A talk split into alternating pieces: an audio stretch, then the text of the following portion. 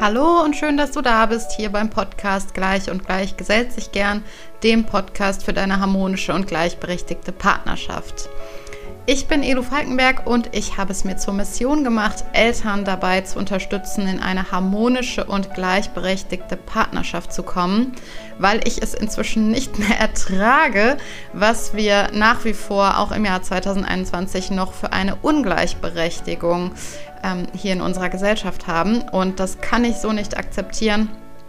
Und es, also ich kann es gesellschaftlich nicht akzeptieren und ich kann es auch für die einzelnen Elternpaare nicht akzeptieren, weil das einfach enorm viel Qualität der Partnerschaft nimmt, äh, eine ungleichberechtigte Partnerschaft. Und äh, das möchte ich um einen großen Preis verhindern und verändern.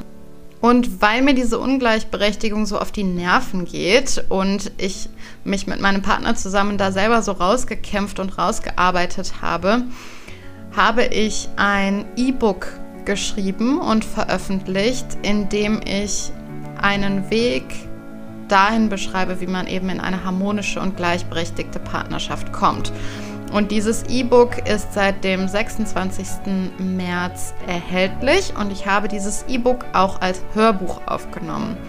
Und als kleines nachträgliches Ostergeschenk gebe ich dir jetzt hier in dieser Podcast-Folge eine kleine Hörbuchprobe. Es sind drei Ausschnitte ähm, aus einzelnen Kapiteln. Es geht in dem Hörbuch im ersten Teil um die harmonische Partnerschaft, welches Verständnis es braucht, um eben in eine ähm, wirklich harmonische Partnerschaft zu bekommen. Man kriegt da auch noch mal mehr Orientierung und mehr Verständnis für sich selber. Es geht um Kommunikationsmittel im zweiten Kapitel und dann im zweiten großen Teil, Kapitel 3 bis 6 sind das, da geht es um das Thema der gleichberechtigten Partnerschaft bzw. Elternschaft.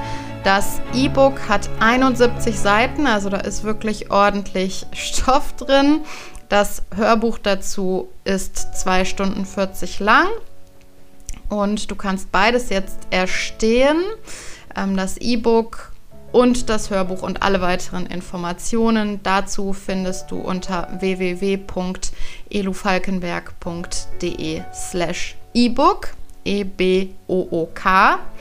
Und ich habe auch noch ein besonderes Angebot für dich. Und zwar, wenn du dich für meinen Newsletter einträgst, dann bekommst du das Hörbuch zu dem E-Book geschenkt. Also du bezahlst dann nur den Preis für das E-Book. Und du kannst dich für meinen Newsletter anmelden unter www.elufalkenberg.de. Da poppt dann so ein Fenster hoch und da kannst du deinen Namen und deine E-Mail-Adresse hinterlassen und bist dann zu meinem Newsletter eingetragen. Auch im Newsletter kriegst du super viele Impulse, Inspirationen, Wissensvermittlungen. Also ich gebe mir da die größte Mühe, da einen großen Mehrwert für dich zu leisten. Und abgesehen davon werde ich auch ab und zu wirklich besondere Aktionen oder besondere Angebote auch über den Newsletter und auch nur für Newsletter-LeserInnen anbieten. Also es lohnt sich so oder so, sich für diesen Newsletter anzumelden. Jetzt wünsche ich dir im ersten Schritt aber mal viel Spaß mit dieser Hörprobe des äh, E-Books Elternsein, Partnerschaft, Leben. Mir fällt gerade auf, ich nenne jetzt als erstes den Titel dieses E-Books. Elternsein, Partnerschaft, Leben. Viel Spaß beim Zuhören. Grundlagen der Partnerschaft. Ja, zuerst ist ja mal die Frage, was hat unser Beziehungskonflikt eigentlich mit mir zu tun? Welche Rolle spiele ich in diesem Konflikt oder auch generell in der Interaktion in einer Partnerschaft? Das ist die größte Frage, um die es in diesem ersten Kapitel geht. Und ich gebe dir jetzt mal die kurze Version meiner Antwort vorneweg. Es hat sehr, sehr viel mit dir zu tun. In jeglichen Beziehungen liegt der größte Veränderungshebel für dich immer bei dir selbst. Wir müssen uns, da kann man jetzt drüber streiten, ob leider oder zum Glück, damit abfinden, dass wir andere Menschen nicht ändern können. Ja, wir haben Einfluss auf andere Menschen, aber ändern können sich Menschen nur selbst. Und es kann sein, dass dir jetzt Gedanken kommen wie, ich kann doch überhaupt nichts dafür, schuld ist ja das Verhalten meines Partners oder meiner Partnerin. Und wenn du diese Gedanken gerade hast, dann lade ich dich herzlich dazu ein, zumindest dieses erste Kapitel zu Ende zu hören. Es gibt eine Einschränkung dabei und diese Einschränkung ist, wenn du in deiner Partnerschaft physische oder psychische Gewalt erfährst. Dann empfehle ich dir dringend Hilfe zu suchen. Du kannst zum Beispiel Hilfe bekommen unter www.stärkeralsgewalt.de. Ähm, stärker mit AE und zwischen den drei Worten immer ein Bindestrich. Denn da hat ja dieses ganze ähm, System, was ich dir jetzt aufzeige und das Verständnis füreinander einfach seine Grenzen. Wir bearbeiten jetzt in diesem ersten Kapitel, was genau in einem Konflikt in dir passiert. Also wir schauen jetzt mal auf deinen Anteil in der Konfliktdynamik. Und die Kernbotschaft dieses Kapitels ist, übernimm Verantwortung für dich, deine Gefühle und Bedürfnisse und gestalte dein Umfeld. Wir starten dabei zuerst mal mit dem Thema der verletzlichen Punkte. Wir kommen alle nicht als unbeschriebene Blätter in eine Beziehung. Wir sind individuell durch unsere Vergangenheit geprägt und das bedeutet auch, dass jeder von uns seine persönlichen verletzlichen Punkte hat. Unter verletzlichen Punkten verstehe ich Meinungen, Haltungen oder Überzeugungen, man kann auch Glaubenssätze sagen, über dich selbst und diese Glaubenssätze oder Meinungen oder Haltungen oder Überzeugungen, die fühlen sich für dich unangenehm an und die willst du eigentlich nicht haben. Ein Beispiel für einen solchen verletzlichen Punkt ist, ich bin nicht gut genug. Und um das Ganze ein bisschen greifbarer zu machen, gehe ich jetzt in diesem Kapitel auf das hypothetische Beispiel von Claudia ein. Also Claudia ist unser Beispielfall. Nehmen wir also mal an, Claudia trägt den verletzlichen Punkt, ich bin nicht gut genug in sich. Da sich für Claudia nun extrem unangenehm anfühlt, sich nicht gut genug zu fühlen, richtet sie ihre Wahrnehmung und ihr Verhalten danach aus, sich selber zu beweisen, dass sie eben doch gut genug ist. Also in der Schule war sie immer fleißig und diszipliniert und hatte dementsprechend eben auch sehr gute Noten Sie lernte ein Musikinstrument, das sie schnell sehr, sehr gut beherrschte. Und sie übernahm nach ihrer Ausbildung einen Job, in dem sie alle Erwartungen erfüllte oder sogar oft übertraf. Sie tat also alles dafür, ihren Glaubenssatz zu widerlegen. Gleichzeitig waren und sind ihre Wahrnehmungsfilter darauf eingestellt, potenzielle Situationen zu erkennen, in denen sie gespiegelt bekommen könnte, tatsächlich nicht gut genug zu sein. Denn, diese verletzlichen, denn diesen verletzlichen Punkt möchte sie ja schützen. Sie möchte ja nicht, dass dieser verletzliche Punkt getroffen wird, logischerweise. So, und Claudia ist jetzt seit vier Jahren in einer Beziehung mit Christian. Das ist unser Beispielpartner. Und vor einem Jahr haben sie jetzt mal hypothetisch äh, ihr erstes gemeinsames Kind bekommen. Und eines Tages sagt Christian zu Claudia, oh nein, wir haben keine Windeln mehr, hast du beim Einkaufen keine gekauft? Und darauf reagiert Claudia gereizt und sagt, ich kann hier nicht an alles denken, geh du doch das nächste Mal einkaufen, wenn du meinst, dass du nichts vergisst. So, daraufhin ist Christian verwundert und überrascht über die Reaktion von Claudia und er versteht nicht, warum Claudia so gereizt reagiert. Er hat ja schließlich nur gefragt, ob sie Windeln gekauft hat. So. Was ist hier passiert? Also Christians Frage hat Claudias verletzlichen Punkt getroffen. Sie hat jetzt in dem Fall etwas vergessen, also die Windeln, und sie hat den Einkauf quasi nicht gut genug erledigt.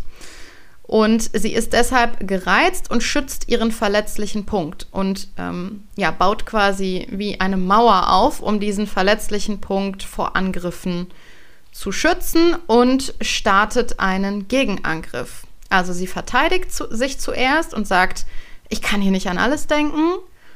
Und dann greift sie an, also sie startet einen Gegenangriff und sagt, geh du doch das nächste Mal einkaufen, wenn du meinst, dass du nichts vergisst.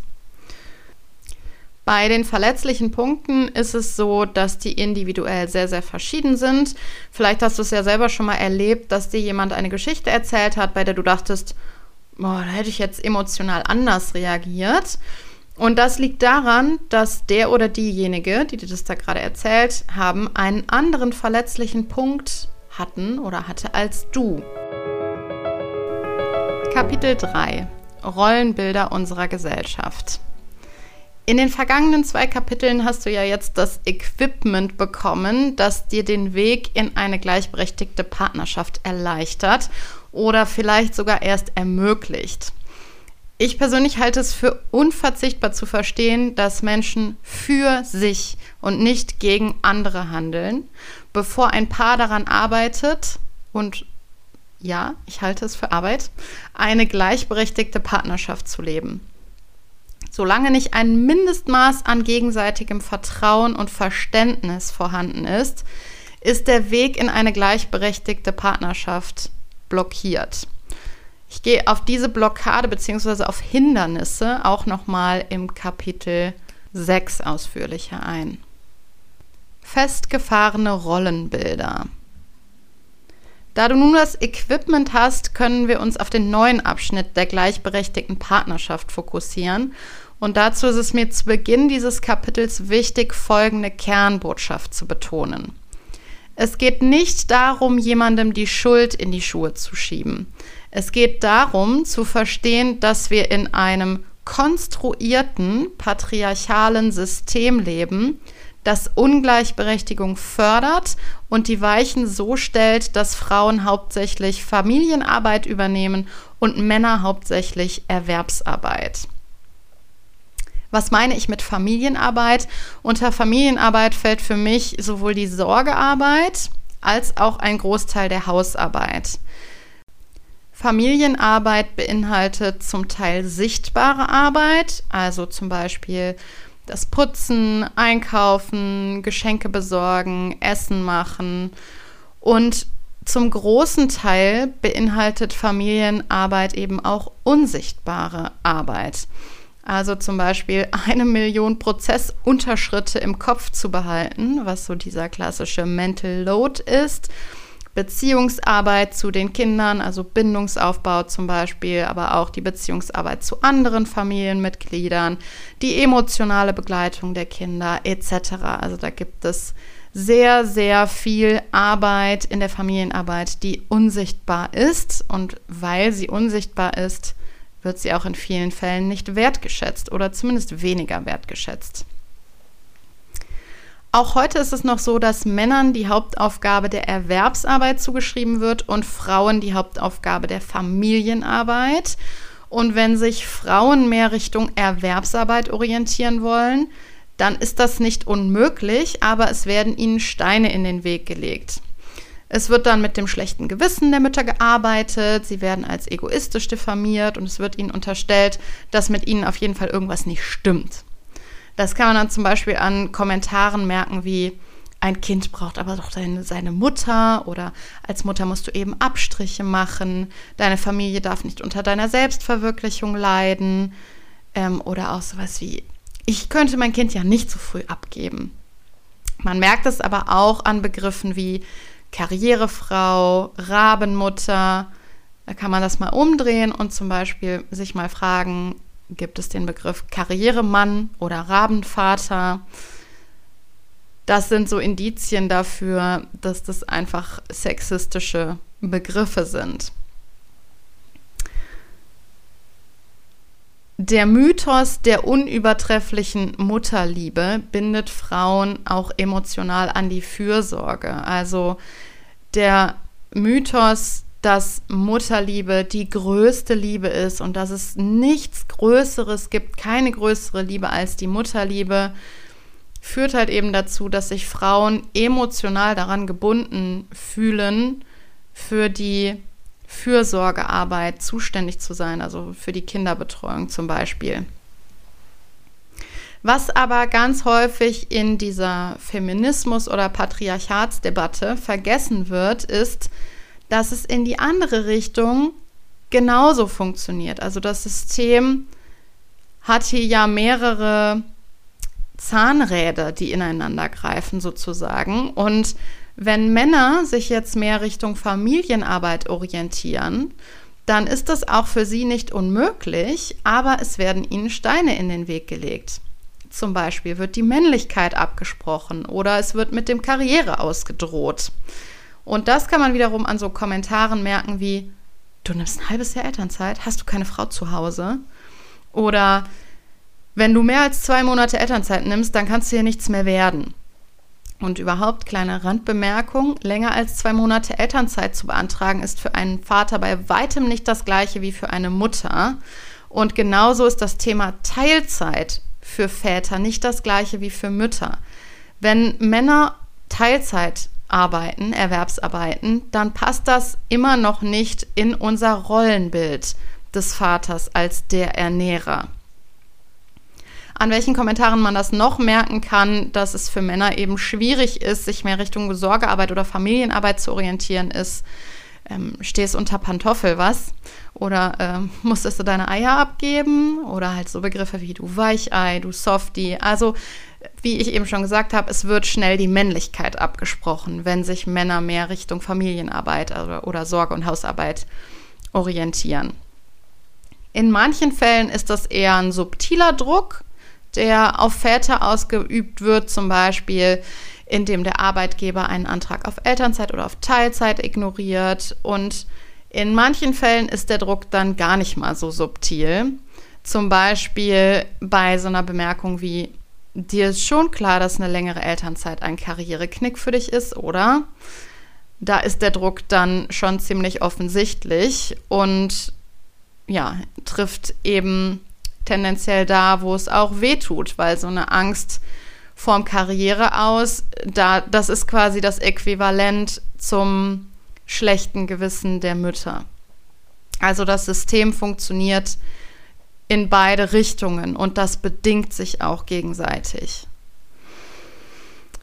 Und bei den Vätern ist es zwar tendenziell so, dass Väter viel Lob dafür bekommen, wenn sie mit ihrem Kind zum Beispiel auf dem Spielplatz oder beim Kinderarzt sind, aber die Frage ist ja, warum ist das so?